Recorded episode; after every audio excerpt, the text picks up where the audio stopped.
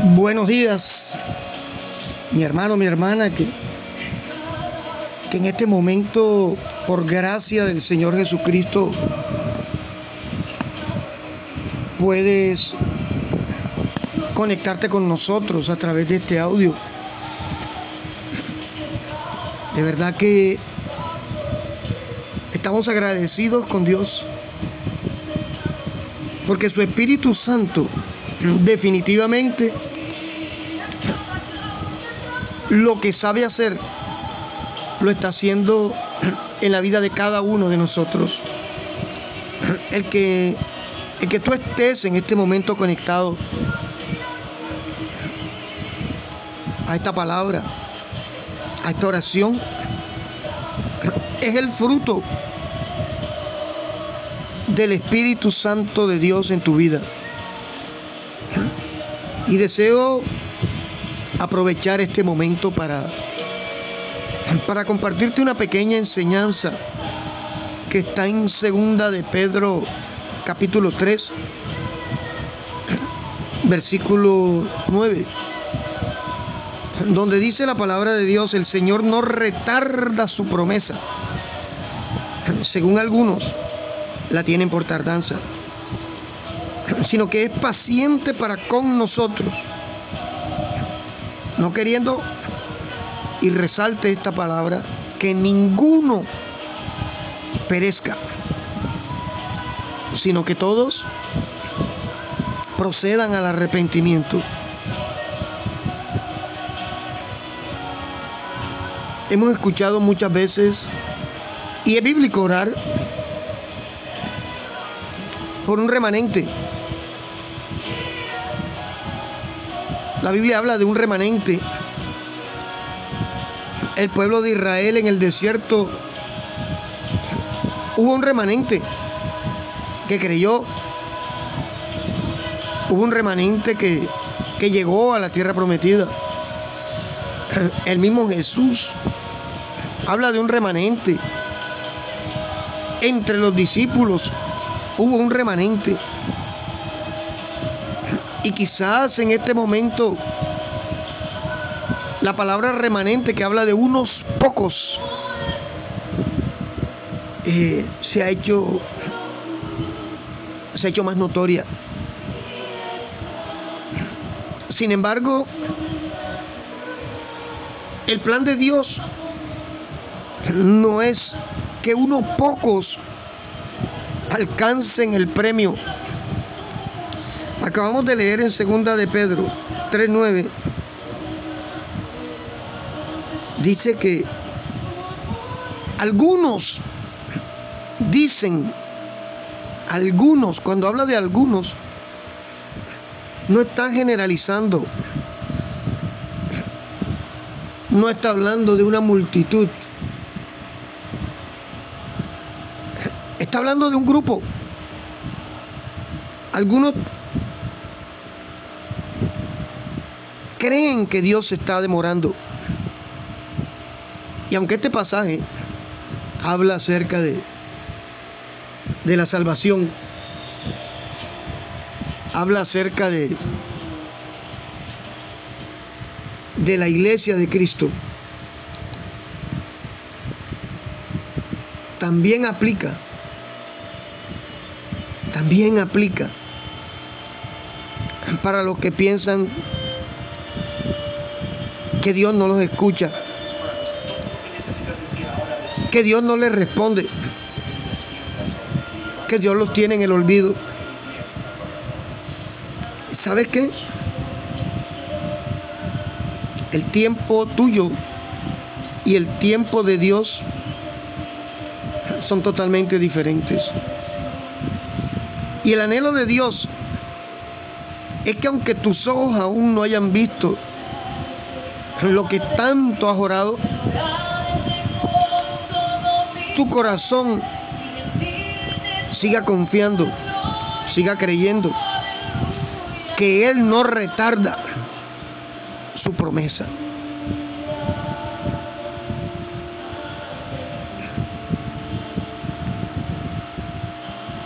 Quizás suene contradictorio decir que es tiempo de que oremos no por un remanente, sino por una iglesia, por un pueblo. Dios no es elitista. Dios no es excluyente. Dios es incluyente.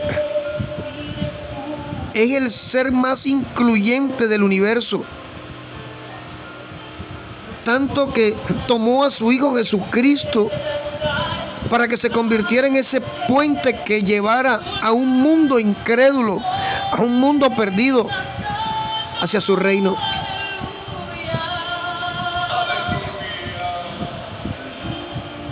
Dios no quiere que te pierdas. Dios no quiere condenación para su creación. Dios no quiere condenación para las almas. Dios espera que las almas busquen la vida eterna. Oremos en nuestras congregaciones no simplemente por ese remanente que ya está. Porque es que cuando se habla de un remanente, hablamos de un grupo pequeño que ya está. Un grupo pequeño que ha permanecido a pesar de. Un grupo pequeño que aún contra vientos, mareas, ataques, luchas, circunstancias, aún permanece de rodillas delante de Cristo. Gloria a Dios por ello. Pero oremos para que ese remanente se convierta en una multitud. Mira en Ezequiel 47, donde habla de las aguas salutíferas, notará que allí hay un proceso. Habla de un pequeño ribachuelo, un arroyito. Habla de una corriente más fuerte. Habla de un río habla de una fuente de agua, de un fluir de agua de tal profundidad que después había que pasarlo era nadando. Lo que nos dice que empezó poco y termina mucho. Y quizás la iglesia se ha conformado con ese pequeño remanente que ha permanecido fiel al Señor. Y vuelvo y te repito, qué bueno. Porque ese remanente representa los carbones que se necesitan para encender a otros carbones.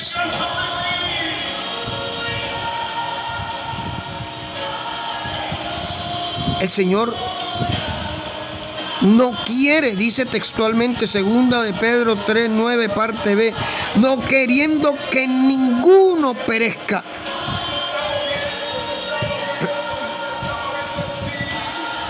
Y deseo invitarte a ti que estás pasando ese momento difícil.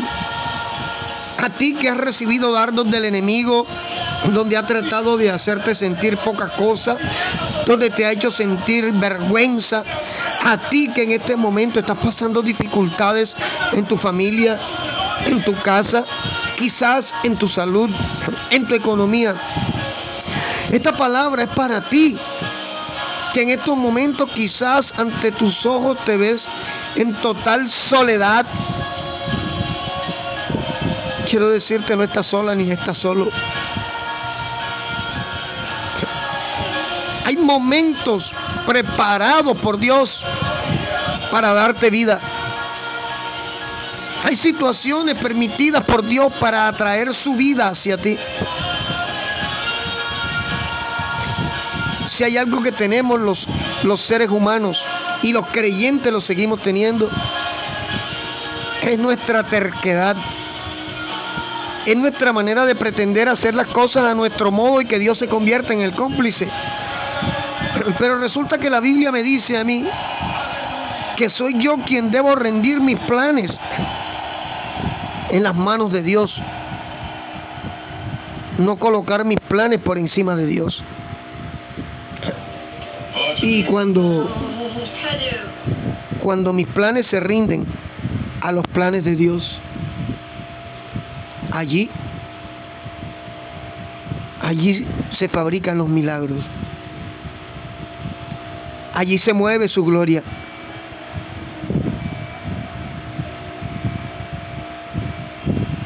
Allí se mueve su señorío. Y hay situaciones que está viviendo en este momento y hay situaciones que la iglesia está viviendo en este momento. Déjame decirte que Dios las está permitiendo. No para excluir a nadie.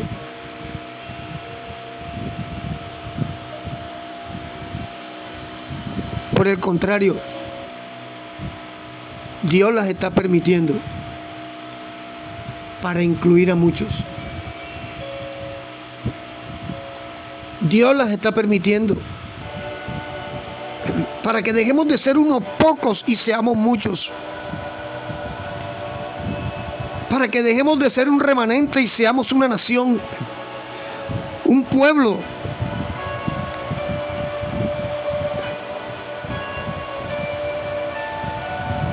Es cierto que, esta situación mundial que estamos viviendo de violencia desbordada, de delincuencia desbordada, de corrupción desbordada, de escasez desbordada, de persecución desbordada.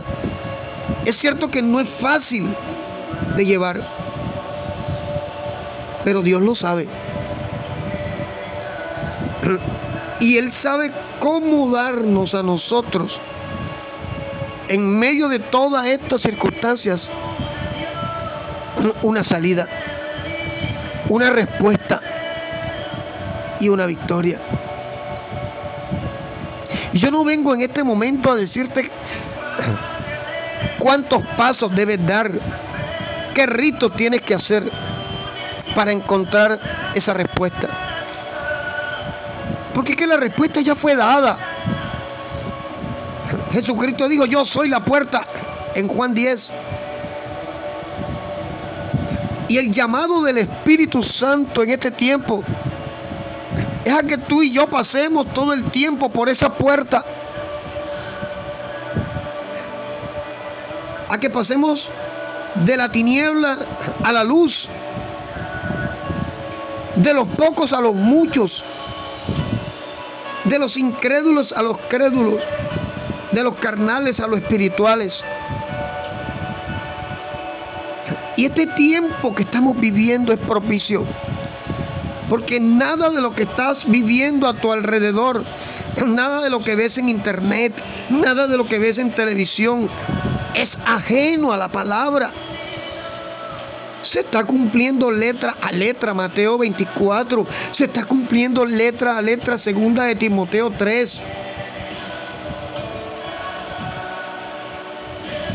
Y esto nos dice que la palabra de Dios es verdad. Pero no vamos a decir que nada más es verdad. Sus juicios. Y las circunstancias duras que Dios ha permitido para sacudir a un mundo incrédulo y aún para zarandear a una iglesia que tenía que despertar. También son ciertas sus promesas. Y nos enfocamos en este momento en que Dios no quiere que tú perezcas, que ninguno perezca, sino que todos procedamos al arrepentimiento. Vamos, yo te invito allí donde te encuentras en este momento a que inclines tu rostro, a que cierres tus ojos por un momento si estás en tu trabajo. Haz un alto por un segundo. Si puedes ir a un lugar y, y cerrar tus ojos y hacerte uno con nosotros en este momento. Poderle decir a nuestro Padre, Padre, aquí estoy. Por medio del nombre de tu Hijo Jesucristo yo me acerco a ti en este momento. Por medio del nombre de tu Hijo Jesucristo yo te pido perdón. Me he equivocado. Te he fallado. Le he fallado a tus propósitos, a tus planes.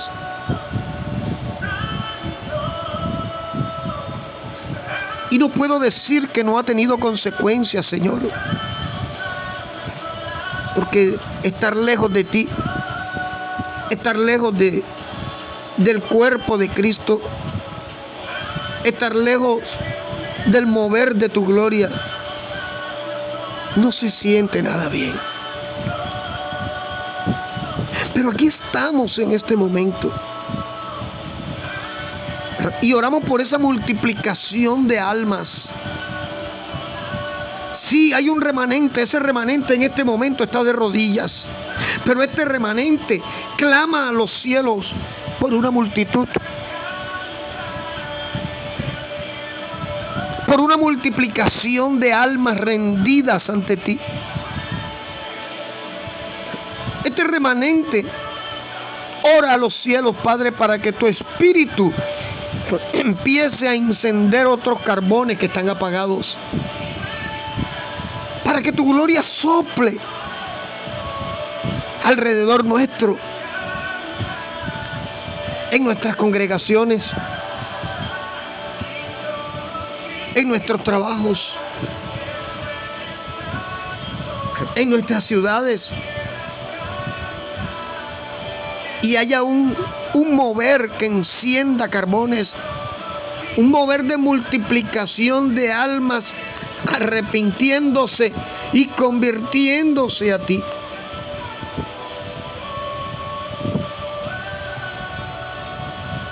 Más allá del momento difícil que hemos vivido o que estamos viviendo, miramos hacia ti, Señor, sabiendo que detrás de toda tempestad siempre está el sol brillando sabiendo que en medio de la tempestad tú eres la calma, tú eres la paz. Y acudimos a ti en este momento, reconociendo que somos pocos por culpa nuestra. Porque quizás muchas veces hemos caído en la comodidad, en la murmuración, porque quizás, Padre, es cómodo decir, mi iglesia no crece. Quizás es cómodo decirlo. Pero ¿qué hemos hecho, Señor? ¿Qué hemos hecho para alcanzar?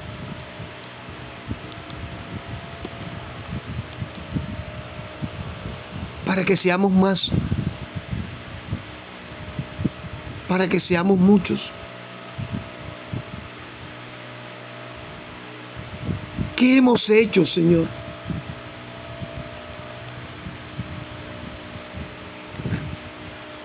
Para que dejemos de ser un remanente y empecemos a ver la nación de Cristo crecer, extenderse, multiplicarse.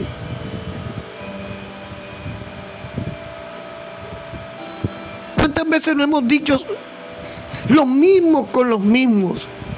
Pero es que eso que estamos viendo es el remanente. Son los que han perseverado a pesar de todo. Pero es el tiempo de sacudirnos de ese molde y empezar a ser parte de la extensión de la gracia de Dios a través de nosotros en medio de la iglesia, en medio del mundo. Pedro lo dijo por el Espíritu. Dios no quiere que ninguno perezca. Vamos, yo, yo te invito a ti a que aquí donde estamos delante de nuestro Padre Celestial, nos hagamos el propósito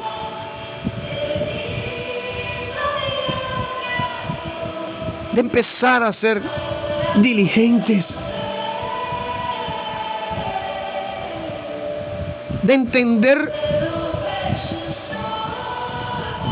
que estamos aún en pie por la gracia y la misericordia de Dios, que Él ha sido bueno y maravilloso con nosotros, pero también que anhelamos que esa bondad de Dios y esa misericordia y gracia de Dios empiece a alcanzar a otros. Oramos por nuestros hijos, Padre. Por medio del nombre de tu Hijo Jesús, presentamos nuestros hijos delante de ti. Y toda decisión equivocada nuestra que haya marcado sus vidas o que pueda dañar sus vidas, la presentamos delante de ti, Señor, pidiéndote misericordia, pidiéndote que, que nos permitas restituir lo que hemos dañado. No es tiempo de mirarnos unos a otros para ver quién está mejor o quién está peor. Es el tiempo de la multiplicación de Dios.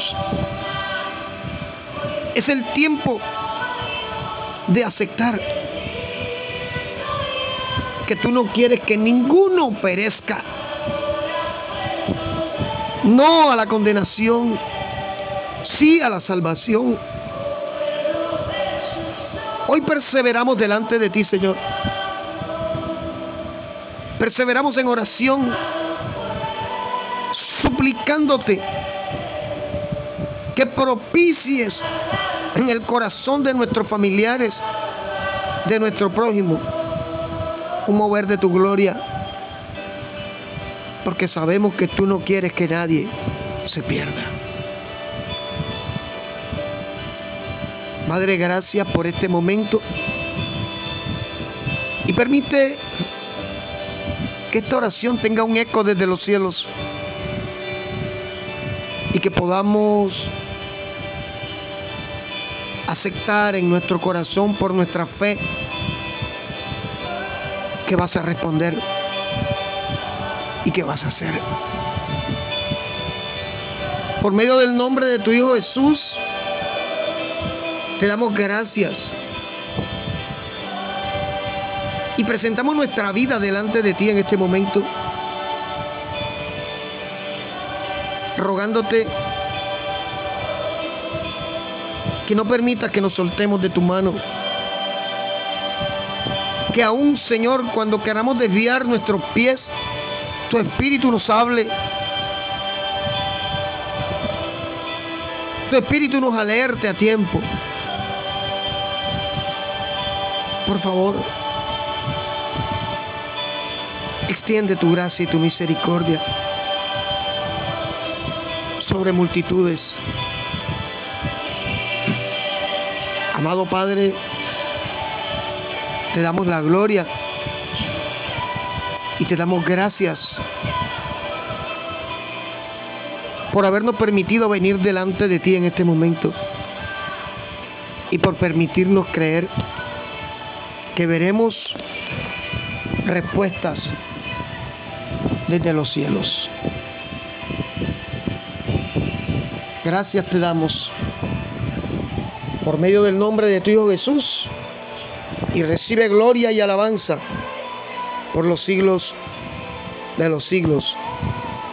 Amén y amén. Gloria a Dios.